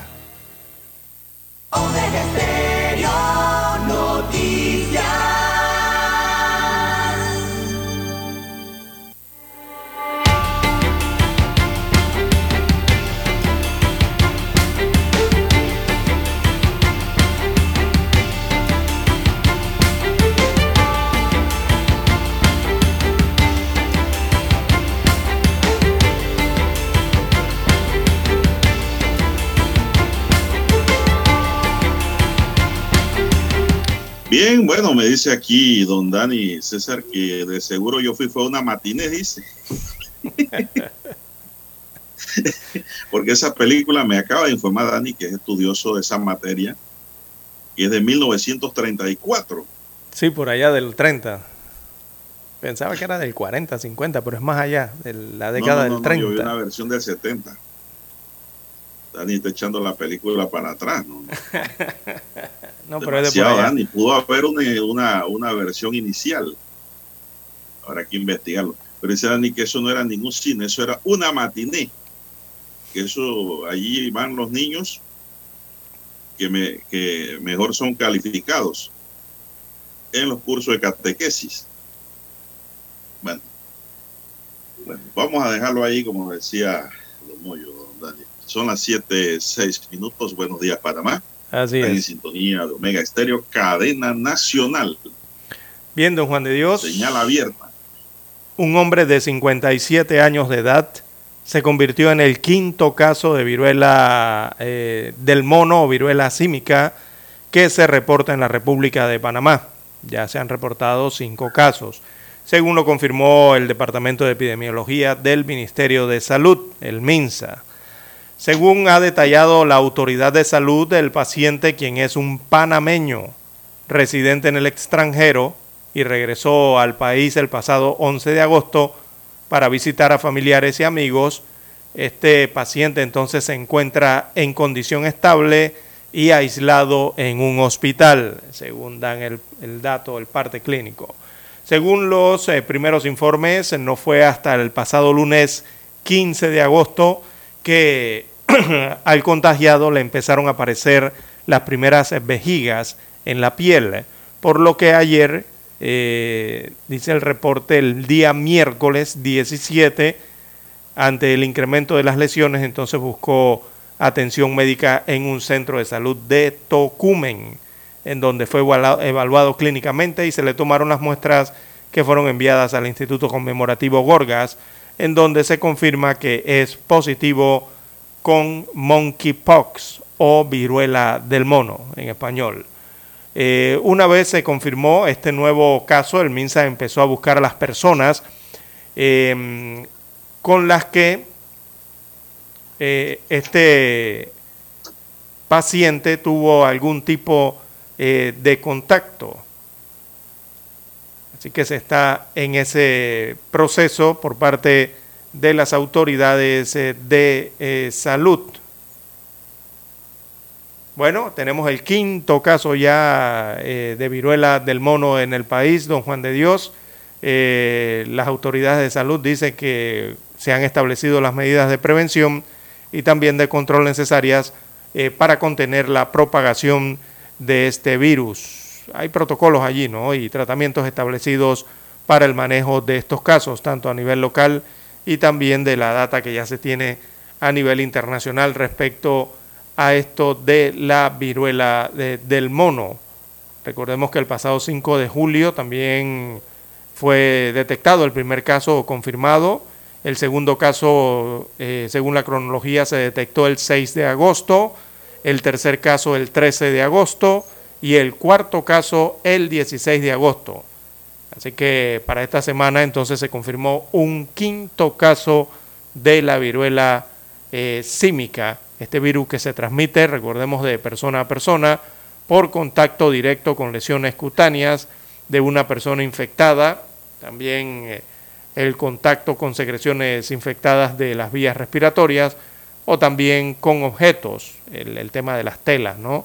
La ropa, la, la, ropa de la cama, las sábanas o las toallas, eh, y también las superficies que han sido eh, utilizadas por una persona enferma. Los, síntomas, estar pendientes a la fiebre, el dolor de cabeza, la inflamación de los ganglios, el dolor lumbar, muscular y también la falta de energía son los síntomas de esta enfermedad que puede durar la enfermedad en sí alrededor de 21 días, entre 5 a 21 días es lo que toma esta enfermedad. Y debe usar mascarilla también, ¿no César? Sí, claro, porque tiene que ver con temas respiratorios. Bueno, don César, esa vejiga que muestra aquí hoy Crítica Libre en las manos, claro que es una foto ilustrativa. Pareciera como de un hombre que tira machete en el campo. Llena de vejiga. Sí, no utilizó cebo de vaca. Ah, ¿Usted ha cortado un monte? Sí, sí claro. Pero con, con, con, huira. No, no, no, no, no. Con machete, con asadón, con, todas esas herramientas, sí, claro. ¿Usted no? Bueno, claro. ¿Usted utilizaba la coa? ¿A usted le tocaba la coa? No, no, no, a trabajar hay que cortar el monte. Ah, ya, ok. Pero no me gusta cortar el monte. ¿Sabe por qué? ¿Por qué no, hombre? Bueno, porque si hay monte hay follaje. Y si hay follaje hay vida silvestre. hay que mantenerlo bajo, hombre. Bueno, seguimos, don César. Son las 7, 11 minutos. Buenos días, Panamá. Hay una detención provisional para un italiano. Este extranjero fue detenido en el aeropuerto de Tocumen cuando pretendía irse del país rumbo a Costa Rica. Se le decomisó una suma de 10.133 dólares en efectivo con dos centavos, don César. Oh. Este Dice, esta causa penal se inició el 5 de julio cuando mediante información de colaboradores los estamentos de seguridad dieron marcha a la operación Galaxy con la que lograron rescatar a seis mujeres de trata de personas. Un colombiano está detenido también provisionalmente por este mismo caso, es decir, tenían seis mujeres esclavizadas, don César, escondidas en Paitilla. Ese delito pesa, así que la van a pasar mal buen rato esto, implicado en ese delito, don César. Así es. Son las 7:12 minutos que mantenemos antes de ir al cambio, don César. Bien, don Juan de Dios, eh, la Corte Suprema de Justicia eh, generó información ya que admitió la demanda contra la UNACHI, tan conocida la UNACHI, ¿no? Así que la Corte Suprema de Justicia, bajo la sustentación del magistrado Carlos Alberto Vázquez Reyes, admitió la tarde de ayer la demanda de inconstitucionalidad interpuesta por el licenciado José Guillermo Bazán Julio, actuando en su propio nombre y en representación eh, para que se declare inconstitucional el artículo 2 de la Ley 292 del 2022, publicada en Gaceta Oficial del 1 de abril de este año, que reforma el artículo 62 de la Ley 4 del 2006, que eh, organiza, o más bien que reorganiza la Universidad Autónoma de Chiriquí, conocida por sus siglas como la UNACHI.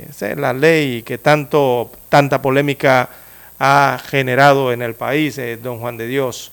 La demanda fue admitida luego de verificar que cumple con las formalidades exigidas en el artículo 2560 del Código Judicial es decir, la transcripción literal de la disposición, norma o acto acusados eh, de inconstitucionales y la indicación de las disposiciones constitucionales que se estimen infringidas y el concepto de la infracción. Así que fue admitida esta demanda de inconstitucionalidad por la Corte Suprema de Justicia. Bueno, me llega una información aquí, don César, eh, de última hora, cuando me dicen que tres sujetos procedieron a ingresar al supermercado extra de la muralla. ¿Cuál es ese, don César? De la muralla. Mm. En Arraiján. No. Tres sujetos proceden a ingresar al supermercado por el techo. Luego proceden a llevarse el dinero en efectivo y los cheques. Cabe mencionar que hubo una rápida acción policial ante el sonido de la alarma. Quedan con la captura de estos sujetos, dos mayores de edad y un menor de edad, y se coordinó de inmediato con la Fiscalía para el trámite correspondiente, don César, y se llevaron varios fajos, me enviaron el video. Varios fajos, pero le fue mal porque los capturaron, don César. Así que la rápida intervención de la policía pues logró eh, frustrar el hurto, porque esto también fue otro hurto. Un hurto con fractura. Es decir, un hurto grabado. Son las 7:15 minutos. Vamos a la pausa, don Dani, regresamos. Noticiero Omega Estéreo, 7:30 AM. Infoanálisis, con entrevistas y análisis con los personajes que son noticia. La mejor franja informativa matutina está en los 107.3 FM de Omega Estéreo, cadena nacional. Presentamos el reportaje internacional vía satélite desde Washington, por cortesía de Aqualock de Sherwin Williams tu mejor inversión en impermeabilizantes porque ahorran, rinden y duran mucho más. Pregúntale a Sherwin Williams. Los Centros para el Control y la Prevención de Enfermedades en Estados Unidos priorizarán mejorar su respuesta de la salud pública en una renovación de su estructura luego de meses de críticas por su manejo de la pandemia del COVID-19 y ahora de la viruela símica. Las recomendaciones y orientaciones emitidas por los CDC en el marco de la pandemia del COVID-19 generaron confusión, mientras que, en ocasiones, la información más urgente e importante se publicaba demasiado tarde. Son algunas de las críticas que recogió un reciente informe sobre el manejo de la agencia durante la pandemia. En tanto, la directora de los CDC, Rochelle Walensky, aseguró que la entidad estará realizando una serie de cambios enfocados a lograr una mayor agilidad a la hora de responder una emergencia y en el suministro de datos, mientras que la publicación de artículos científicos quedará relegada a un segundo plano. Durante 75 años, los CDC y la salud pública se han estado preparando para el COVID-19 y en nuestro gran momento, nuestro desempeño no cumplió con las expectativas de manera confiable, dijo Walensky. Los planes de actualizar la agencia incluyen otorgar a los CDC una nueva autoridad para exigir a los estados que informen sobre determinados datos y cambios que permitirán a los CDC contratar personal más rápidamente y ofrecer salarios más competitivos. Eso sí, ambas acciones requerirán la autorización del Congreso. Héctor Contreras, Voz de América, Washington. Quizás sientas que la lluvia nos ha dado tregua, pero no te confíes. Siempre hay que estar preparados para todo. Protege tu hogar y tus proyectos de los cambios impredecibles del clima con la gran variedad de productos a prueba de invierno de Sherwin Williams. Por la compra de un tanco 5 galones de impermeabilizantes Aqualock, recibe gratis un galón de Aqualock, válido hasta el 30 de septiembre o hasta agotar existencias de mil galones en tiendas Sherwin Williams o distribuidores participantes. Para una casa a prueba de invierno, pregúntale a Sherwin Williams. El reportaje internacional vía satélite desde Washington llegó a ustedes gracias a Aqualock de Sherwin Williams. Para anunciarse en Omega Estéreo, marque el 269-2237. Con mucho gusto le brindaremos una atención profesional y personalizada. Su publicidad en Omega Estéreo. La escucharán de costa a costa y frontera a frontera. Contáctenos 269-2237. Gracias. Problemas de tierra, accidentes graves, reclamos a aseguradoras, incumplimientos de contratos, reclamos de herencias, todo asunto civil y penal, consulte al 6614-1445. Ahora contamos con el servicio de asesoría, confección de pliegos de cargos, impugnación y defensa en materia de contrataciones públicas. 6614-1445. Licenciados Juan de Dios Hernández Sanjur y Belkis Hernández Díaz. ¿Qué tal amigos? Les saluda Álvaro Alvarado. Quiero invitarlos para que me acompañen en mi nueva casa, Omega Estéreo, donde estaremos hablando sin rodeos de los temas que interesan a Panamá. De lunes a viernes, de 8 y 30 a 9 y 30 de la mañana. Sin rodeos, con Álvaro Alvarado, por Omega Estéreo. Noticiero Omega Estéreo.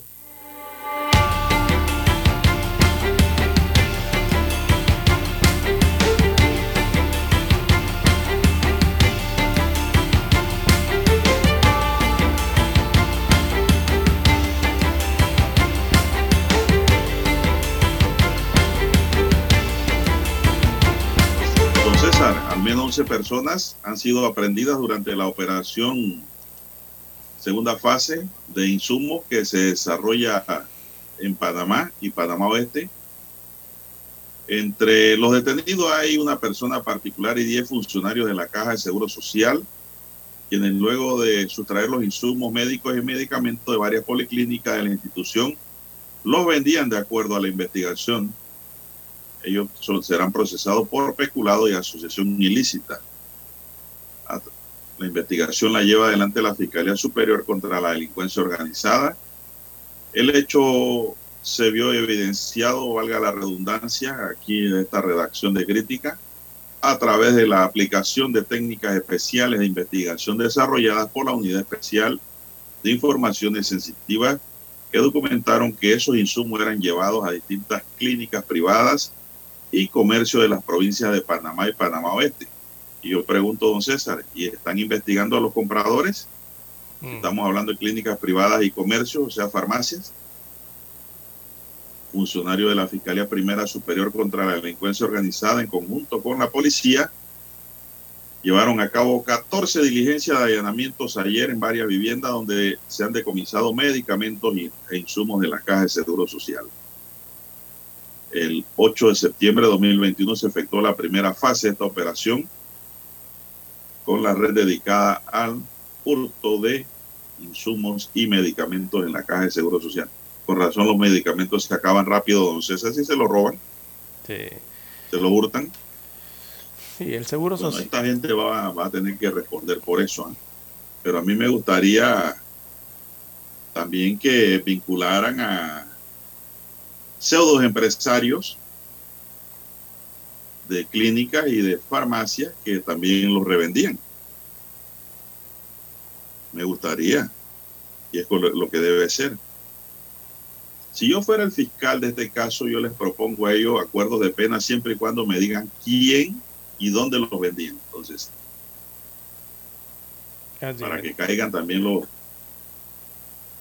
empresarios, entre comillas, que delinquen. Y esto es robarle al pueblo, don César. El pueblo es el asegurado, el que paga su cuota para que eh, le den el servicio de medicamentos. Y mire usted lo que pasa. Qué Sí, barbaridad. Así es. Eh, parte de la problemática que existe dentro de la Caja del Seguro Social. La Caja del Seguro Social necesita modernizarse, don Juan de Dios. Eh, y modernizarse tecnológicamente, me refiero, ¿no? En el tema de los inventarios y la tecnología para pre- prestar un mejor servicio en, en- cualquier aspecto, sea en el aspecto de servicio de atención de salud, atención administrativa o estos que son de los insumos y lo que provee el Seguro Social, ¿no? Eh, eso parece estar en estado crítico y desde hace años viene, se viene eh, denunciando que eso está en estado crítico y requiere una actualización y una modernización, sobre todo informática, eh, que no se ha realizado en el Seguro Social, don Juan de Dios. Todavía hay, hay procesos, dentro de esta institución hay procesos que son manuales y estamos en el 2022. Allí debiera existir un inventario que debiera ser eh, computarizado, don Juan de Dios simplemente con códigos de barra, así como en el supermercado, que usted va y, y compra, no sé, una lata de, de guandú y lo pasan por un código de barra. Y ya, ya en el inventario atrás del supermercado ya saben que esa fue vendida y ya saben el estado del inventario. Pero en la caja del Seguro Social con tantos miles de millones de dólares que se manejan allí, es, es, es increíble ver que en el año 2022 todavía allí los procesos sean arcaicos, todo sea manual, todo sea por hoja o por una tarjetita. Eh, es algo increíble, don Juan Bien. de Dios. Pero tiene que mejorar esa situación allí. Bueno, para evitar que estas cosas para... pasen, ¿no? Para evitar que estas cosas que se denuncian allí pasen.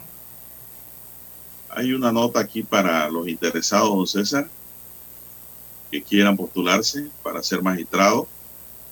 Desde el próximo lunes 29 de agosto y hasta las 5 de la tarde del viernes 16 de septiembre de este año, toda persona interesada en ser magistrado del Tribunal Electoral por un periodo de 10 años podrá postularse para dicho cargo. El periodo de la convocatoria fue acordado ayer durante la sesión ordinaria de la Corte Suprema de Justicia, ya que el próximo 14 de noviembre culmina el periodo del magistrado Heriberto Arauz.